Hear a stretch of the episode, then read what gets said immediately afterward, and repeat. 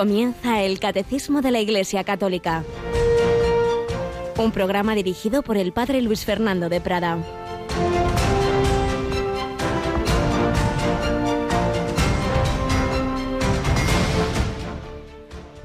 Simeón tomó en brazos al niño Jesús y bendijo a Dios diciendo, Ahora, Señor, según tu promesa, puedes dejar a tu siervo irse en paz, porque mis ojos han visto a tu Salvador, a quien has presentado ante todos los pueblos, luz para alumbrar a las naciones y gloria de tu pueblo Israel.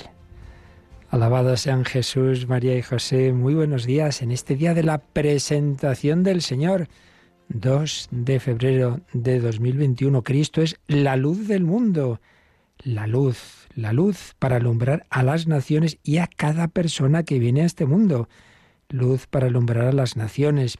La luz que esperaba ver Simeón año tras año. Esperaba encontrar al Mesías, encontrar la luz de la vida, la luz que esperaba el mundo. Y parecía que eso no llegaba. Muchas veces Dios parece que no nos escucha un año y otro pidiendo esto, lo otro, pidiendo la conversión de esta persona, pidiendo nada, nada, nada. ¿Será que ya me voy a morir, que Dios no cumple? Sí, Dios puede tardar, pero nunca, pero nunca llega tarde. Y es que el Señor tiene sus tiempos y sus caminos.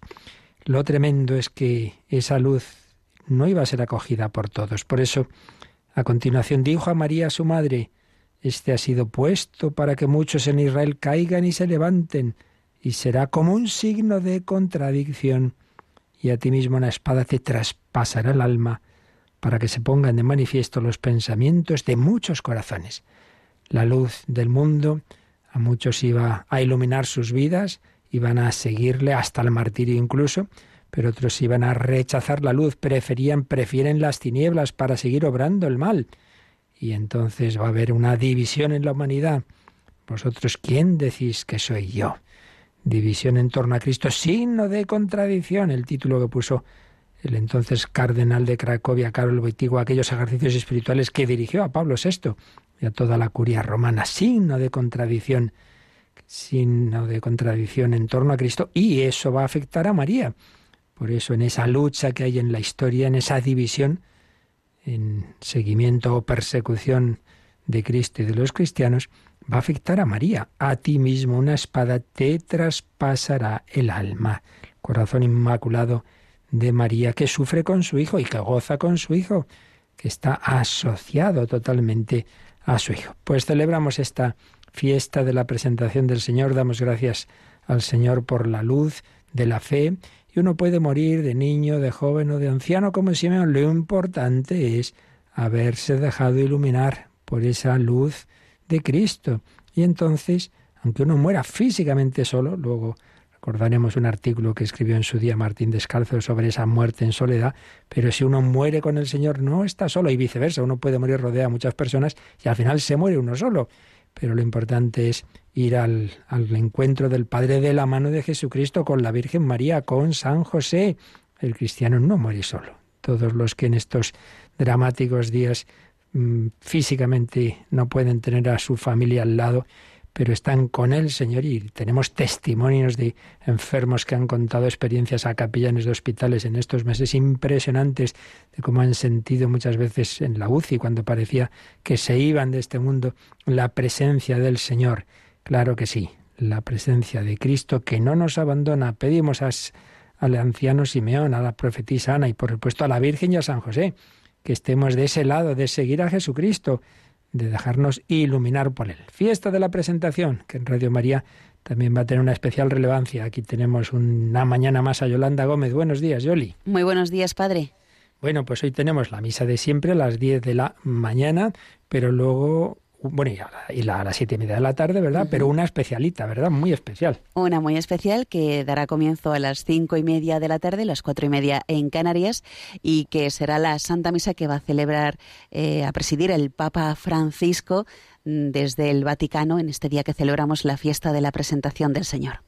Desde esa basílica de San Pedro. En efecto, hace 25 años San Juan Pablo II instituyó que en este día se celebrara la jornada de la vida consagrada, porque todo cristiano sigue a Cristo, pero claro, de una manera muy particular, el consagrado le sigue incluso en el modo de vida en, castidad, pobreza y obediencia, tras esa luz. Entonces, este día se, reunían, digo reunían porque con estas circunstancias eran pocos, pero normalmente miles de religiosos y religiosas llenaban la Basílica de San Pedro estos años en este día. Hoy será una representación, a fin de cuentas, eh, lo importante es que cada uno allá donde esté lo viva, lo vivamos, esta fiesta. Así que esta tarde de cinco y media siempre será un poco antes y ya lo iremos introduciendo desde las cinco, pues esta fiesta de los consagrados. Y por cierto, el domingo en su programa Diez Domini, el padre eh, Mario Ortega aconsejaría pues que llaméis hoy os dirijáis a consagrados que conocéis, a religiosos, religiosas, y le digáis, oye, felicidades por tu vocación, rezo por ti, adelante, porque eh, nos viene bien tantas veces ese, ese darnos cuenta de que, oye, que, que la vida eh, del consagrado sirve a los demás, que cuenta con la oración, con la ayuda de los demás. Bueno, pues ya lo sabéis, cinco y media, una hora antes en Canarias, o mejor desde las cinco ya podéis conectar para rezar especialmente hoy por los consagrados. Bueno, y a propósito de rezar, tenemos una semana de intensa oración. Yolanda, hoy comenzamos una novena a la Virgen, una advocación muy querida, ¿verdad? La novena a la Virgen de Lourdes y que vamos a rezar aquí en esta emisora después de la hora intermedia, hacia las doce y cuarto más o menos de la mañana. Pues nos encomendamos a Nuestra Señora de Lourdes desde el 2 de febrero al 11 de febrero, esa fiesta preciosa de la Virgen de Lourdes con una especial mirada a los enfermos. Y hablando de enfermos, pues nos preguntáis, y él mismo nos dijo que sí, que fuéramos informando a nuestro queridísimo y fiel colaborador desde hace tantos años, Padre Horta, pues como ya indicamos, se contagió fuerte del de, este virus y ha estado bastante malito. Gracias a Dios va mejorando, va remontando. Empezó en casa, luego ya sin, tuvieron que ingresar y ya digo, estuvo bastante mal. Pero el Señor y los médicos y la santa unción, que a veces alguien se cree que la unción de enfermos siguen llamando la extrema unción y es ya cuando uno se muere, que no, que no, que la unción de enfermos es muy buena recibirla con una enfermedad pues eso, no es para un catarrito, pero sí para una enfermedad un poco seria, y tantas veces se nota su efecto beneficioso, pues me decían eso, que desde que la recibió y con toda la ayuda médica va mejorando el padre y confiamos en que siga esa mejoría, pero a seguir rezando por el padre Manuel Horta, que el Señor pues nos lo conceda, que siga con su entusiasmo transmitiendo esta luz de Cristo. Y finalmente recordamos que en esta semana tenemos ese, ese momento mensual especialísimo de oración en Radio María, Yoli. Será la hora santa que vamos a retransmitir este jueves a partir de las 11 de la noche, las 10 en Canarias, y que podrán seguir también nuestros oyentes a través de nuestra página web, en las imágenes, www.radiomaria.es. Pues sí, ya lo sabéis, hora santa, siempre que es la víspera de primer viernes de mes, en el jueves anterior, tenemos ese momento de adoración al Santísimo. Y ahí encomendamos todas estas intenciones y aquellos que os da devoción el que estén, incluso pues ahí escritas bajo el altar, tenéis que enviárnoslas ya, como muy tarde, mañana miércoles, el jueves ya no. Por favor, porque todos los preparativos, y más ahora que andamos tan justos de fuerzas, de voluntarios, en fin, que tenemos que tener mucho cuidado en la sede, pues todo está más complicado. Así que como muy tarde mañana, nos enviáis esas peticiones. Bueno, pues Simeón, el anciano Simeón, mm, antes de morir pudo ver a Jesús. Vamos en esta, después de la entradilla, esta otra sección que vamos variando, pues artículos, testimonios, historias varias. Vamos a retomar algunos días al menos algunos artículos que partiendo de experiencias de la vida escribía aquel sacerdote que era también periodista y grandísimo escritor, Jesús Luis Martín Descalzo, precisamente nos va a hablar de, lo que le hizo pensar a él la muerte eh, de repente en solitario de un gran actor, Paco Martínez Soria. Y recordamos lo que decíamos, lo importante es morir con el Señor, pero también Martín Descalzo hacía alusión a cómo nuestra vida eh, el Señor quiere que, que, sea en función de los demás, cuando uno realmente ha vivido para otros, pues tampoco muere solo. Vamos a escuchar cómo nos lo contaba.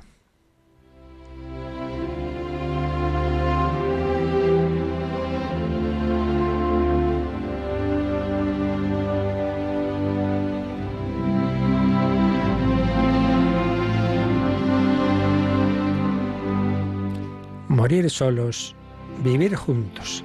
Resumimos un poquito un artículo que escribía ya por el año 1982 el sacerdote y periodista José Luis Martín Descalzo, que fallecería unos años después. Lo que más me ha impresionado de la muerte de Paco Martínez Soria ha sido saber que murió solo, solo en la inmensidad de la noche entre las cuatro paredes frías de un apartamento. Tuvo infarto y le estaba ahí eh, preparando para una actuación y estaba en un, en un hotel. Él, que tanto conoció el aplauso, que vivió rodeado de multitudes que le abrazaban cada tarde con sus carcajadas y con esa forma misteriosa de amor que es reírse juntos. Nunca me ha impresionado eso de que los muertos se queden solos como lloraba Becker en los cementerios. Los cementerios no existen, no cuentan. Lo verdaderamente horrible es morir asfixiado por los muros de cemento de la soledad. Esa soledad que angustiaba tanto a Santiago Rusiñol y que le hacía asegurar que en esa hora de amargura él llamaría a los cuervos para que le hicieran compañía. Y esto lo siento muy especialmente en estos días, cuando se cumplen tres años de la hora más alta de mi vida, los últimos momentos que vivió mi padre en esta tierra. Nunca aprendí tanto en tan pocos minutos. Nunca me viví tan enteramente. Fue como si por un momento alguien me descorriera la cortina que vela los únicos misterios importantes de nuestra condición humana. Durante muchos años me había angustiado la idea de que los hombres podemos vivir juntos, pero morimos solos. Con Dios, sí, pero quedándose ya lejos cuanto tuvimos de fraterno. Y aquella tarde de marzo de 1979, a las ocho y diez exactamente, descubrí cuán injustificado era ese miedo que atenazaba mi corazón ya desde niño. Una hora antes había dicho yo la misa al borde de su lecho. Y él, desde la hermosa orilla de sus noventa y tres años, la había seguido entre ráfagas de, de ardiente lucidez y fugaces hundimientos en la oscuridad. Luego llegó, al mismo tiempo que la agonía, la plenitud del amor. Estábamos allí los cuatro hermanos, dos a cada lado de la cama, y mi padre hubiera querido tener en aquel momento cuatro manos para agarrar las cuatro nuestras. No es que tuviera miedo, es que necesitaba resumir en aquel gesto sin palabras todo el cariño de tantos años incandescentes. Mi padre era un hombre tímido y poco expresivo. Mientras vivió mi madre, se replegó a la sombra, como dejándole a ella la exclusividad de demostrar amor.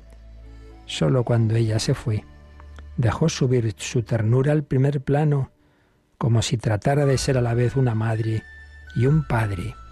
Luego al envejecer se fue afilando su ternura, multiplicándose, porque en esa recuperada infancia se dobla, se triplica lo que fuimos de hombres.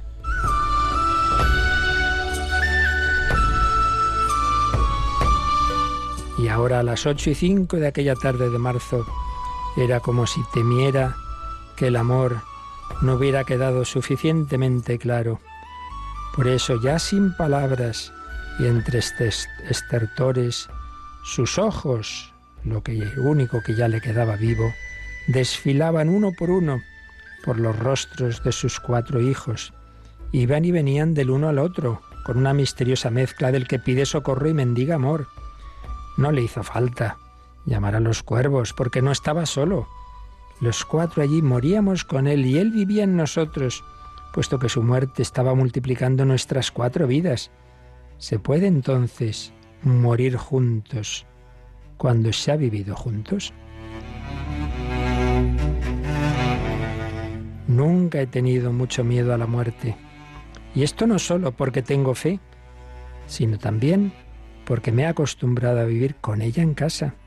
Sé que ya anda en zapatillas por mis habitaciones, amiga y compañera, ya no amenaza, sino acicate, y su recuerdo solo me sirve para darme más prisa a vivir.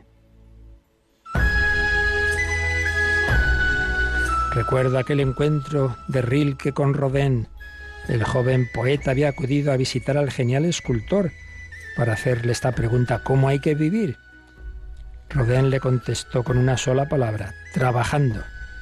Y esa palabra iluminó a Rilke, que muchos años más tarde comentaría, lo comprendí muy bien, siento que trabajar es vivir sin morir.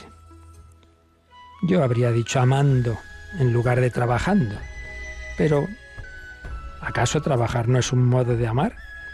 Lo sé, los que están vivos, los que aman y trabajan no se mueren nunca, solo se mueren los que ya están muertos. Así se ha ido curando en parte mi miedo a la muerte solitaria. ¿Acaso estoy solo ahora cuando escribo este artículo? ¿Acaso no estáis aquí vosotros, posibles o soñados lectores míos? No imaginaría Martín Descalzo que también oyentes de esta radio. Lo sé, el verdadero secreto de la soledad es que no existe. Si es verdadera soledad, está llena y acompañadísima. Si está sola y vacía, no es soledad, sino simple aburrimiento.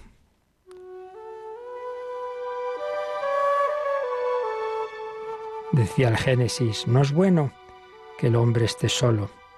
Y es bueno que cuando esté solo, esté latiendo, vibrando, tendiendo sus manos de moribundo hacia todos sus hijos, buscando ojos que te miren y en los que mirarse, porque solo existimos en tanto en cuanto latimos en otros. Y ya no me preocupa ignorar si la muerte alcanzó a Paco Martínez Soria en la ignorancia del sueño, porque sé que al apoyar su cabeza en la almohada al acostarse, tuvo que sentir los aplausos y las carcajadas de todos los que con él habían compartido tantas horas felices. Sé que incluso en sus sueños último y penúltimo, mientras la muerte en zapatillas se acercaba a su cama, volvía a sentirse en el teatro, en el escenario arropado de amor y de risas, seguro de que podía estar muerto, pero solo jamás.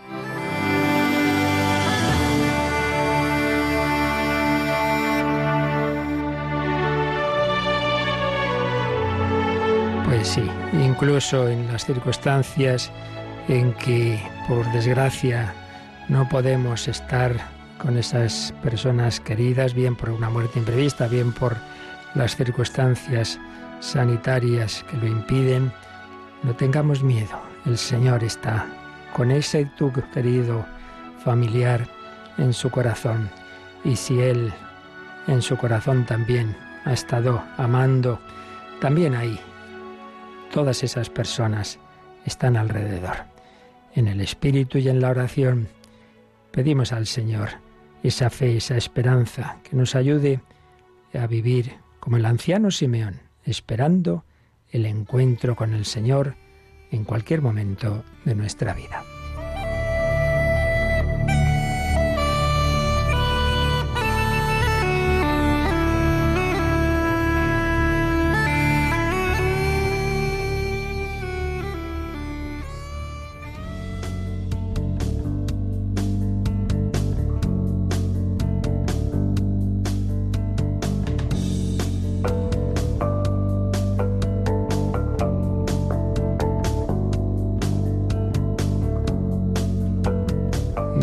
Yoli, habrás visto películas de Martínez Soria, ¿verdad? La verdad es que sí. Eh, unos, bueno, pues... Eh, ¿Quién no? ¿Quién no? ¿Quién no? Es verdad. Es poco conocido que un hijo suyo, es monje, eh, monasterio de Poblet, mm. ya mayor. Y, y pedimos al Señor por tantas personas que nos están dejando, que van pasando los años, pero lo importante es eso, que vivamos unidos ya, ahora. No esperemos al final que decimos, ay Dios mío, podía haber hecho esto, lo otro, haberle dicho a tal persona que, que la quería. Lo importante es vivir en el amor a Dios y en el amor al prójimo. Y así seguro que aunque la muerte a veces sean circunstancias duras, también ahí está el amor, el amor de Dios, el amor de los hermanos. Bueno, pues pedimos al Espíritu Santo que estamos recordando en estos días en el Catecismo, cómo actúa en la liturgia, cómo precisamente hace presente la acción de Cristo, porque el cristiano nunca vive solo. El Señor es mi pastor, nada me falta, Él me lleva de la mano. Y si me va llevando a lo largo de la vida, por supuesto, en el último viaje el de la muerte. Y nos habla, Dios no está mudo, palabra de Dios. Estamos viendo cómo en la liturgia es tan importante la palabra de Dios, pero que no es algo muerto, un libro que está ahí escrito, sino que es una palabra viva, el mismo espíritu que la inspiró, el mismo espíritu que llenó el alma humana de Cristo, palabra hecha carne, y que luego esas palabras y hechos fueron puestos por escrito bajo la inspiración del Espíritu Santo. En los libros del Nuevo Testamento, ese mismo Espíritu hoy nos habla a nosotros cuando escuchamos esa palabra para que la cojamos en el corazón. Y nos ilumina también a recordar todo lo que Dios ha hecho por nosotros, los beneficios, digamos, comunes de la humanidad, lo que Dios ha hecho por toda la humanidad y lo que ha hecho por ti en concreto, que eso ya tienes que recordarlo tú en tu vida personal, en tu oración. Bueno, vamos a retomar, a releer el último número que veíamos, el 1103, que nos habla de la anamnesis, el recuerdo de lo que Dios ha hecho por nosotros, y también habíamos comenzado a leer un poco resumida esa carta apostólica del Papa Francisco sobre la palabra de Dios, a Peruit Ilis, pero primero releemos el 1103. La celebración litúrgica se refiere siempre a las intervenciones salvíficas de Dios en la historia.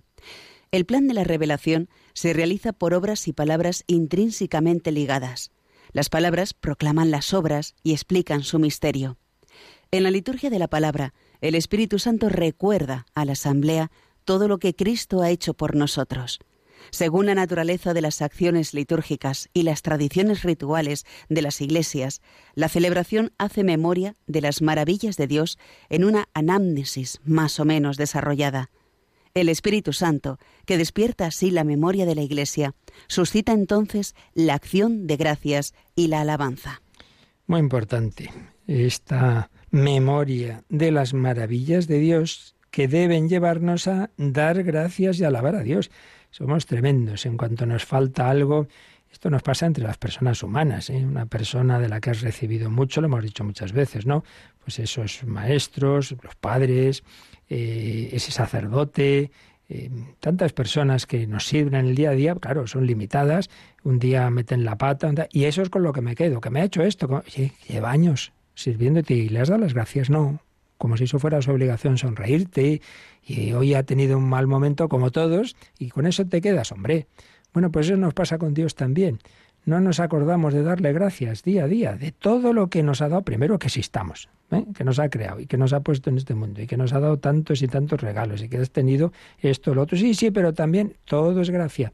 También, como decía Santa Bernardita al final de su vida, miraba hacia atrás y se daba cuenta de que todo lo que le había hecho sufrir al final había sido también gracia de Dios, que le había ayudado a centrarse en el Señor, en la Virgen María. Todo es gracia.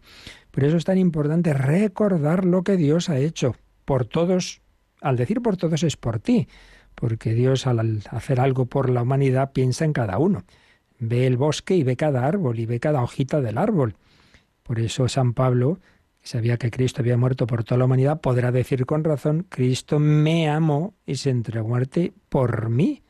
Pero si, si, no, si no os conocisteis en vida eterna, no. Pero como ya explicamos en su día, Jesús tenía esa luz especial como Hijo de Dios y en esa visión del Padre en la que veía a cada uno de nosotros por quien realizaba todo lo que hizo. Por eso me amó y se entregó a la muerte por mí por mí. Recordemos lo que Dios ha hecho por nosotros. En los prefacios de la Santa Misa y en otros diversos momentos se hace esta anamnesis.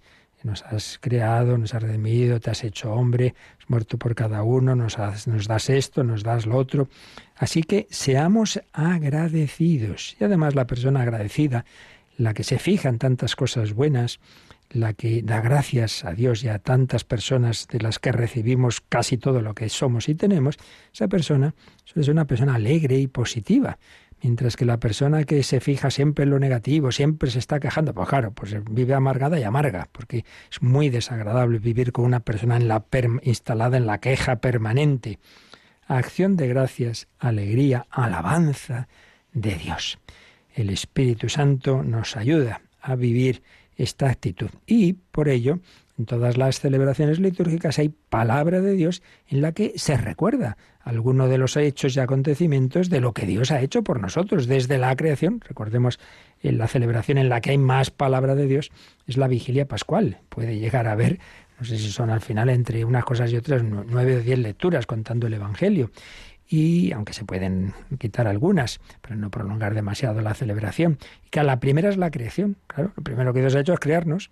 Y lo último que se, se lee en esa noche es la resurrección de Cristo. Y entre medias tantas y tantas acciones de Dios a lo largo de la historia de la salvación. La palabra de Dios proclama un acontecimiento, proclama, recuerda lo que Dios ha hecho con nosotros, recuerda especialmente la vida de nuestro Señor Jesucristo, sus enseñanzas y hechos, y lo más esencial de todo, que es su misterio pascual, su pasión, muerte, resurrección, ascensión y envío del Espíritu Santo. Pues bien, la palabra de Dios, muy importante en nuestra vida ordinaria y en la liturgia.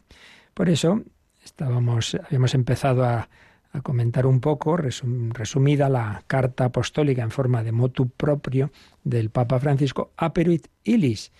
Eh, les abrió el entendimiento, viene de ahí, les abrió, les abrió, en latín Aperuit Ilis, les abrió el entendimiento para comprender las escrituras, dice el Evangelio de San Lucas, Lucas 24, 45. Jesús abrió a los apóstoles su entendimiento, su dura cabezota, para que comprendieran las escrituras se dieran cuenta de que en ellas estaba anunciado pues lo que él iba a hacer, ese misterio pascual, eso que les desconcertó tanto, la pasión, la cruz, su muerte, pero con su resurrección.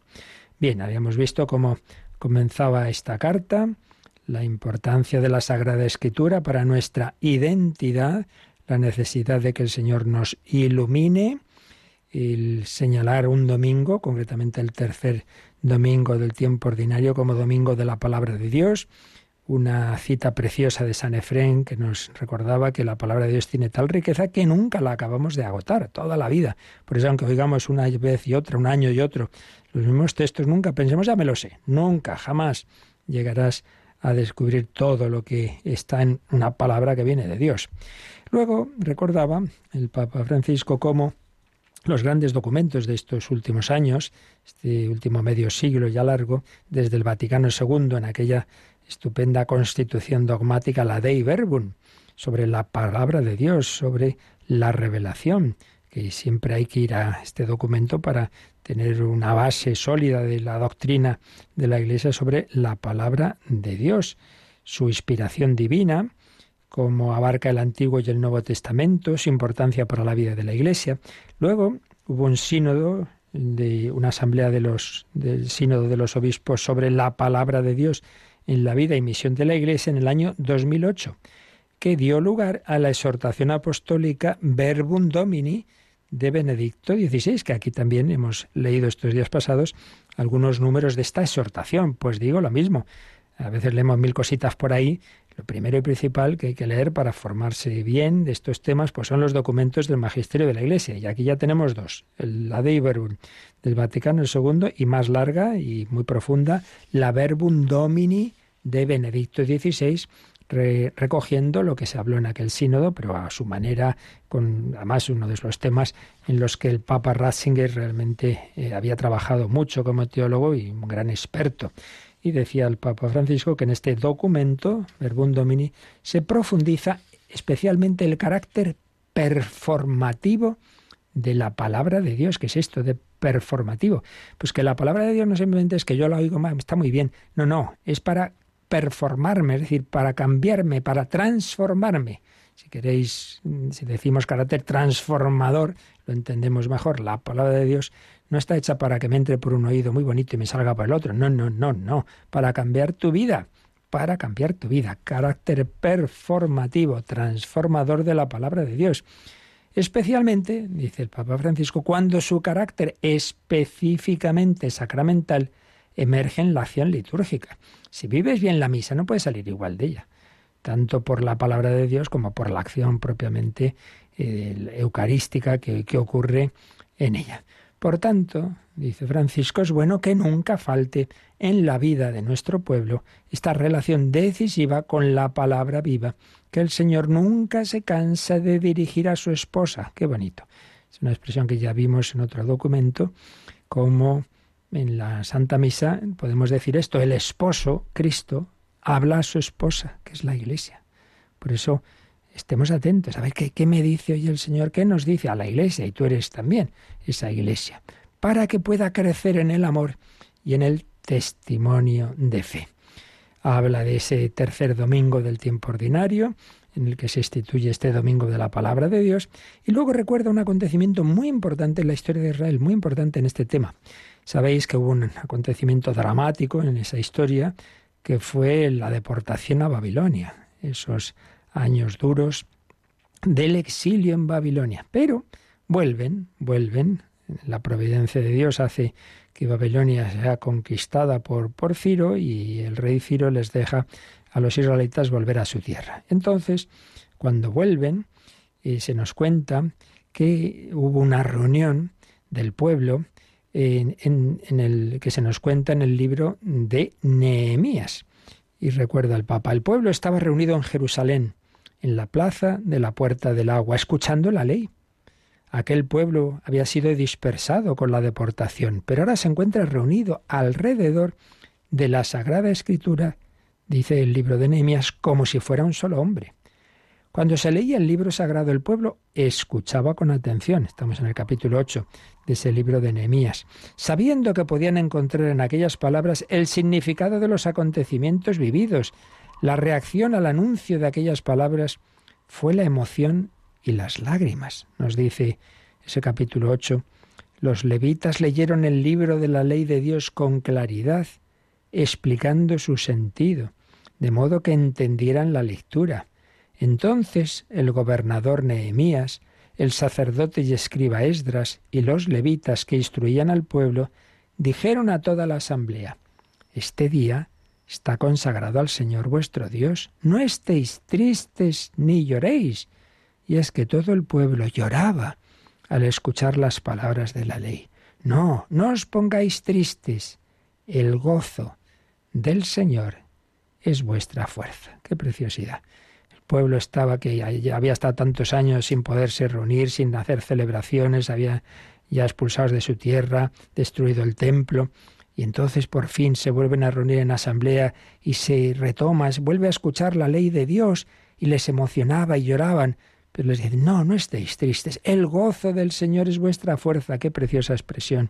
¿Cuál es la fuerza del creyente? El, la alegría de Dios, el gozo del Señor, que sea la nuestra. Estas palabras, dice Francisco, contienen una gran enseñanza. La Biblia no puede ser solo patrimonio de algunos, y mucho menos una colección de libros para unos pocos privilegiados. Pertenece en primer lugar al pueblo convocado para escucharla y reconocerse en esa palabra. Pues claro que sí, la palabra de Dios es para todos y nos quiere unir. La palabra de Dios une a los creyentes y los convierte en un solo pueblo. Sí, Señor, tu palabra. Queremos escuchar tu palabra, pero no así eh, eh, superficialmente, que transforme nuestra vida, porque tu palabra nos da la vida.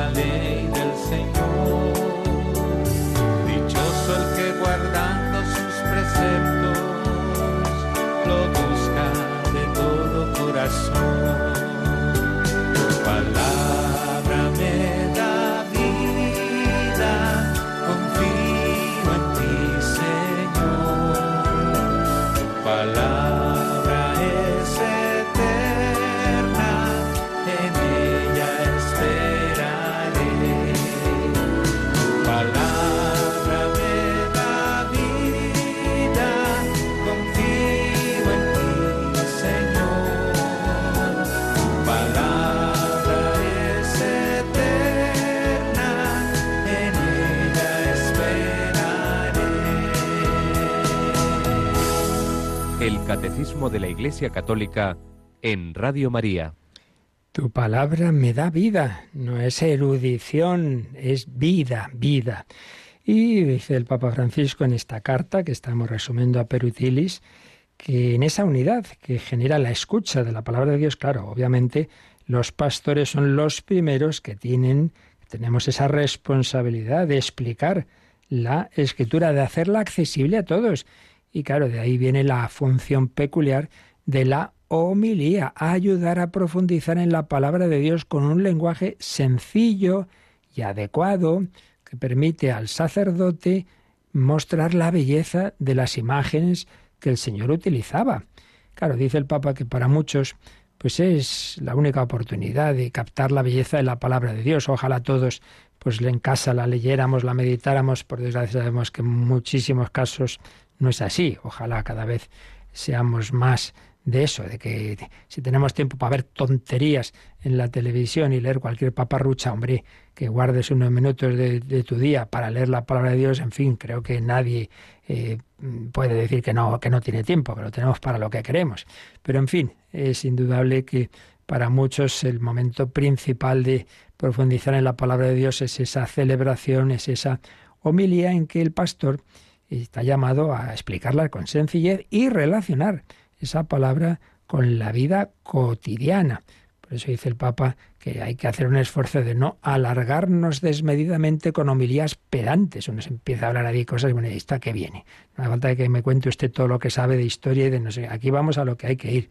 hablar al corazón, alcanzar los corazones de las personas, expresando lo esencial, con vistas a que se comprenda y dé fruto que no nos cansemos de dedicar tiempo y oración a la Escritura para que sea acogida, dice San Pablo en su primera carta a los tesalonicenses 2.13, no como palabra humana, sino cual es en verdad como palabra de Dios. Por cierto, esta expresión la dice San Pablo, tesalonicenses hablando de su predicación. Entonces, no se refería en ese momento a la palabra escrita, donde vemos claramente esa conciencia de que la palabra de Dios no solo es como se creen algunos, lo que está escrito en la Biblia. No, no. Palabra de Dios empezó siendo oralmente transmitida, luego ya se fue poniendo por escrito.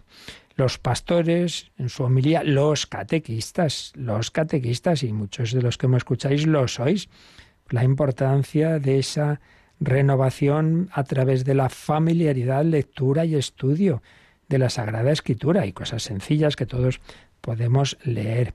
Y una vez más, como en prácticamente todos los textos en que se habla de la palabra de Dios, el Papa cita la famosa escena preciosa de Emaús, de cómo el resucitado, aquellos dos despistados que habían perdido la poca fe que tenían, les va recorriendo el Antiguo Testamento, haciéndoles ver que, que en las Escrituras se hablaba del Mesías.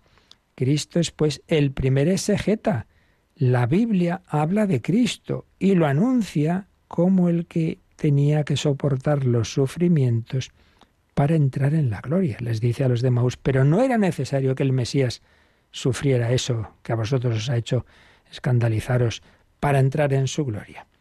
No solo una parte, sino toda la escritura habla de él. Su muerte y resurrección son indescifrables sin, sin, ella, sin ese anuncio. Si estaba, hombre, si estaba el siervo de Yahvé, ahí en ese pasaje impresionante del capítulo 53 de Isaías. Por eso, una de las confesiones de fe más antiguas pone de relieve que Cristo murió por nuestros pecados según las Escrituras y que fue sepultado y resucitó al tercer día según las Escrituras. Se lo escribe San Pablo, en la primera carta a los Corintios capítulo 15. Puesto que las Escrituras hablan de Cristo, nos ayudan a creer que su muerte y resurrección no pertenecen a la mitología, sino a la historia y se encuentran en el centro de la fe de sus discípulos. No, no, no. No son esos mitos de los de las eh, de los dioses griegos y romanos que pues que como eh, esos árboles, esos que, que mueren, que, resucitan, que, que, salen de ahí. Bueno, pero eso dónde ha ocurrido, ¿no? Es pura mitología. No, no, no. Estamos hablando de la historia. Oiga, que Poncio Pilato existió, ¿eh? Que no está solo en el Evangelio, que lo tenemos atestiguado por la historia civil y por la arqueología, y quien dice Poncio Pilato dice todo lo demás, que no estamos hablando de, de cosas así que se cuentan en las, en las, en las mitologías que, que no han ocurrido en ningún sitio. No, no, estamos hablando de hechos históricos. Es profundo el vínculo entre la Sagrada Escritura y la fe de los creyentes, porque la fe proviene de la escucha y la escucha está centrada en la palabra de Cristo, es lo que desarrolla San Pablo en el capítulo 10 de la carta a los romanos. Claro, para llegar a Dios hay que creer, pero ¿cómo creerán si no han escuchado? ¿Y cómo escucharán si no son enviados? El Señor nos envía a anunciar esa palabra de Dios, a anunciar el carima, que Cristo ha muerto y ha resucitado por ti, para ser tu camino, verdad y vida, para que tu vida tenga sentido, para que llegues a Dios. Una invitación a escuchar la palabra de Dios en la acción litúrgica, por supuesto, pero también en la oración y la reflexión personal. Y ese camino de Maús, a través de, todo el cual Jesús les va explicando las escrituras, ¿cómo termina? Cuando ya eh, va cayendo el sol, quédate con nosotros. Termina en una cena, en una cena.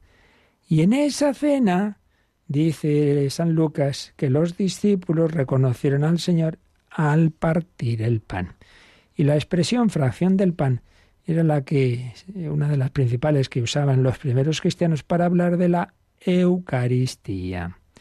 Por tanto, fuera que realmente el Señor ahí hiciera presente la Eucaristía, o fuera al menos como un recuerdo, como un símbolo, lo que está claro es que en esa escena se nos está diciendo que el encuentro de esos discípulos con Cristo resucitado, que les devuelve la fe, la alegría, la esperanza, se ha dado en esos dos pasos. Primero, por la palabra de Dios, que el propio Cristo les ha ido explicando, y segundo, por el sacramento. Por eso, dice el Papa, que esta escena nos hace comprender el inseparable vínculo entre la Sagrada Escritura y la Eucaristía.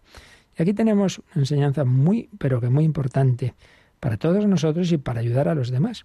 Cuando uno está eh, flojo espiritualmente o ves a alguien que dice yo ya no creo, he perdido la fe, ¿Y qué suele hacer? Pues, pues apartarse de la iglesia, como se fueron los de se fueron del, del encuentro con los demás discípulos y apóstoles, se separan de la iglesia, digamos, y hablan entre ellos mismos, están los dos desanimados, hasta que Jesús se presenta, se pone a caminar con ellos, ¿de qué estáis hablando? Entonces se lo cuentan. Bueno, pues ahí vemos lo que no hay que hacer y lo que hay que hacer en momentos de crisis, lo que no hay que hacer. Irte de la iglesia, encerrarte en ti mismo, hablar con otro que está como tú, lo que sí que hay que hacer, pues abrirte, contarlo, mire, estoy con dudas, habla con el sacerdote, habla con una persona de fe, abre tu corazón, no te lo tragues, no digas, no, no, esto, esto, yo, nadie me va a entender, pide ayuda. ¿Qué más hay que hacer? Acudir al Señor, orar, coger la Sagrada Escritura. ¿Qué más hay que hacer? ¿Qué hicieron después? Lo que acabamos de decir, el sacramento. acude a los sacramentos. Ay, pero si es que precisamente tengo dudas, pues eso, muy bien. Señor, aumentame la fe, acude, confiésate y comulga, y ya verás cómo esas dudas se van, desaparecen de golpe, como le pasó a Carlos de Foucault cuando se convirtió en aquella mañana en que, en que le dijo el, padre Ubelén que, que, que se confesara y comulgara al cabo de tantos años, porque vio que en el fondo sí tenía fe, pero que esa fe estaba tapada por mucha porquería de tantos pecados de su vida. Y en cuanto lo hizo, se acabó todo, todo esa, esa oscuridad desapareció, la luz de la fe iluminó su corazón y ahí le tenemos ya, un santo eh, hombre de Dios, Carlos de Foucault. Pues gracias a ese encuentro con Cristo en la palabra, en la Eucaristía y en el sacerdote que le ayudó, no se tragó lo que llevaba dentro. Para esto, dice el Papa, necesitamos entablar un constante trato de familiaridad con la escritura y si no el corazón queda frío y los ojos permanecen cerrados, afectados como estamos por innumerables formas de ceguera. Así es. Carlos de Foucault estuvo muchos años en que perdió la fe desde adolescente, ciego, hasta que el Señor le volvió a abrir los ojos. La Sagrada Escritura y los sacramentos no se pueden separar. Cuando los sacramentos son introducidos e iluminados por la palabra, claro, primero, pues en todo sacramento primero leemos algo de la palabra de Dios, se explica, y entonces se manifiestan esos sacramentos más claramente como la meta de un camino en el que Cristo mismo abre la mente y el corazón al reconocimiento de su acción salvadora. Es necesario recordar eso tan bonito del Apocalipsis cuando dice en el capítulo 3.20 que el Señor está a la puerta y llama. Si alguno escucha mi voz y me abre, entraré y cenaremos juntos. Sí, Jesucristo llama a la puerta, llama a nuestra puerta a través de la Sagrada Escritura. Si escuchamos y abrimos la puerta de la mente y del corazón, entonces entra en nuestra vida y se queda con nosotros. Quédate con nosotros, que el día ya declina. Si abrimos la puerta de la mente, si escuchamos su palabra, se queda con nosotros. Bueno, esto le pasó a otro converso, famosísimo. Ahí los dos grandes conversos de la, de la antigüedad, ¿verdad? Saulo, Saulo, Saulo, porque me persigue, se convierte en Pablo, y Agustín, que era un buen elemento, y acaba siendo uno de los santos más importantes de toda la historia de la Iglesia. Y recordáis, el momento decisivo de su conversión fue todo un proceso, no fue de un día para otro, pero hay un momento clave. Cuando el pobre, después de tantas luchas, que sí, que no, que Señor, ilumíname, tal, y está en aquel huerto y ya que me medio desesperado porque es que es que ya él quiere, él quiere, pero pero no quiere y no quiere, que claro, es que tiene que dejar a esa mujer con la que lleva viviendo 15 años y esas luchas interiores y de repente y tenía a su, lado pues algunos algunos eh, textos de claro entonces no, había imprenta y no no existía la Biblia encuadernada pero bueno tenía ahí algunos textos de San Pablo. Y oye un niño que está cantando toma y lee toma y lee toma y lee y siente que eso realmente Dios le está diciendo toma y lee y coge uno de esos pergaminos que tenía al lado y resulta que era la carta de San Pablo a los romanos y lo abre al azar y se encuentra este texto no en comilonas y borracheras no en lujuria y desenfreno sino revestíos del Señor Jesucristo. Y en ese momento en que lee esas palabras, la gracia de Dios entra en su corazón y por fin ese día abre la puerta. Si alguno escucha mi voz y me abre, entraré y cenaremos juntos. Y abrió la puerta. Y ese día, Agustín, en su corazón, se hizo católico. Le faltó, eso sí, pues acudir al obispo, San Ambrosio, a ser bautizado la palabra, el sacramento, la gracia de Cristo. Bueno, pues nos quedamos todavía en medias de esta carta, seguiremos exponiéndola mañana si Dios quiere. Aperuit ilis, les abrió el entendimiento. Pedimos al Señor que abra también nuestra mente, pero para eso busquemos a Dios, como lo buscó Carlos de Foucault, como lo buscó Agustín. Busquemos a Dios, demos tiempo, hombre, a leer la palabra de Dios una palabra que quiere transformar nuestra vida, llenarla de alegría, de esperanza, de amor. Pues lo meditamos así y si tenéis alguna consulta de este u otros temas, pues ahora la podéis hacer.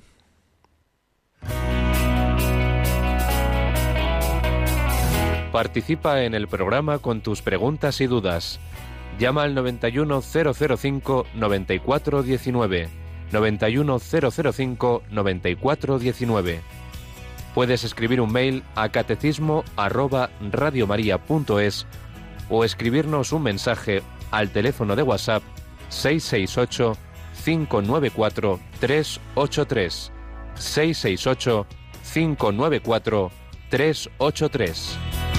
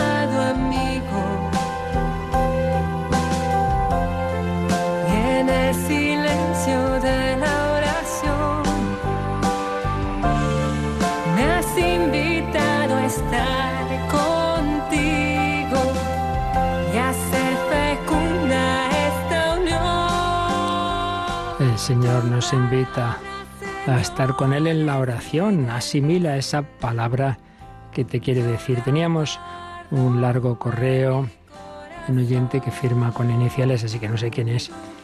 Y bueno, básicamente mm, la pregunta en torno a tres eh, pasajes, los pastorcillos eh, que vieron a Jesús en Belén, los que le escucharon en el templo cuando tenía 12 años y el centurión romano. Entonces, bueno, como no sabemos qué pasó con todos estos, pregunta, pues eso, ¿qué, es, qué sucedería con esos pastores, con aquellos oyentes, con aquel centurión? Y en concreto, si algún evangelio apócrifo creíble recoge el testimonio de esos pastores, de esa gente de los 12 años o del centurión, ¿nos recomienda algún apócrifo creíble? Mire, la verdad es que una de las muchas cosas que un servidor no, no, conoce bien son los evangelios apócrifos. No me ha dado tiempo todavía a estudiar bien a fondo los, los evangelios canónicos, ya me gustaría. Entonces no me he leído los apócrifos, pero la verdad es que tampoco tengo demasiada necesidad, porque, claro, es la Iglesia la que discernió que es fiable y que es palabra de Dios y que no, y esto los dejó de lado. Entonces, que puede haber alguna cosa, alguna cosa en ellos, eh, valía, puede ser, puede ser, sí, porque pero aquí hay un tema de fondo que este es muy importante. Lo hemos dicho muchas veces, la palabra de Dios no busca saciar nuestra curiosidad y contarnos un montón de detallitos que, pues sí, curiosamente a todos nos, nos, gustaría saber, ¿no? De Jesús, de la Virgen, de San José. No, no, es que no busca eso. Busca orientar nuestra vida, transformar la que oíamos antes, ¿verdad? Entonces, los evangelios apócrifos surgen en buena medida precisamente por ese afán de llenar esos deseos de curiosidad de lo que el Evangelio no nos ha contado. Entonces, si la palabra de Dios no nos contó una serie de cosas, pues es porque no nos hacían ninguna falta para nuestra vida. Entonces, intentar llenar esos vacíos, que es lo que dicen los apócrifos, pues no conduce a nada.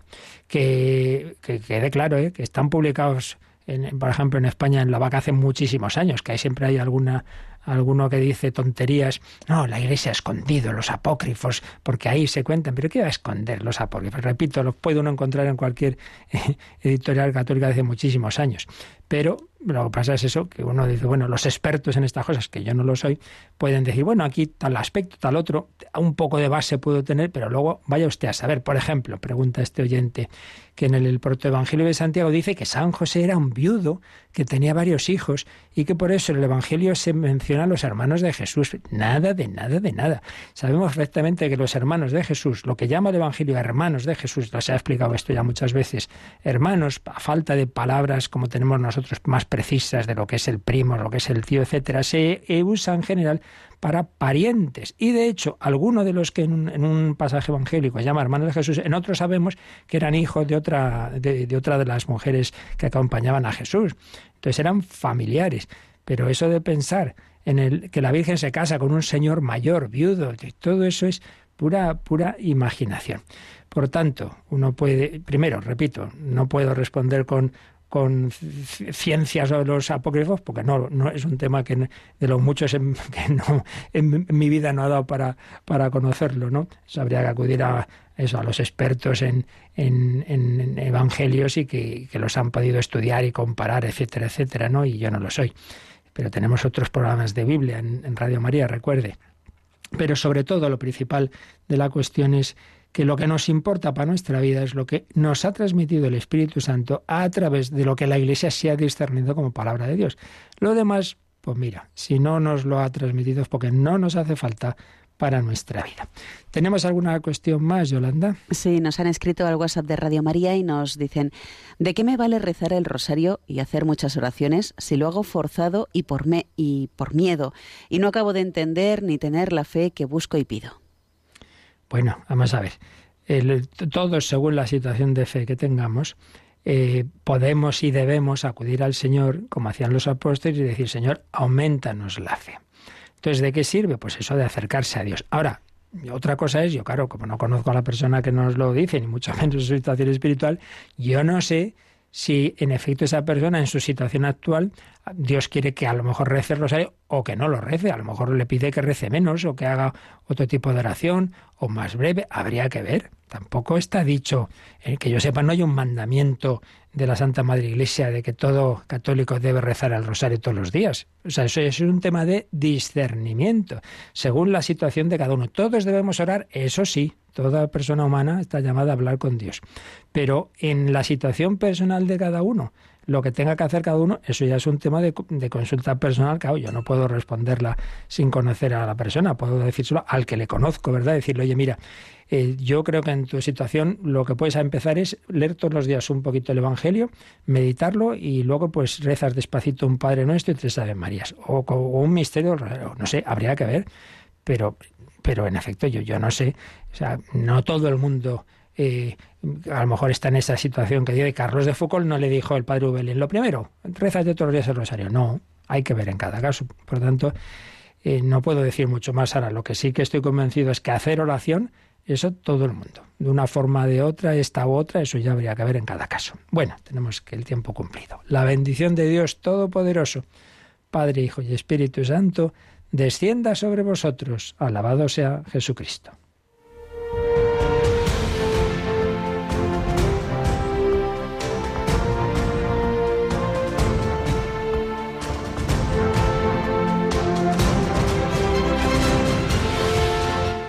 Han escuchado en Radio María el Catecismo de la Iglesia Católica.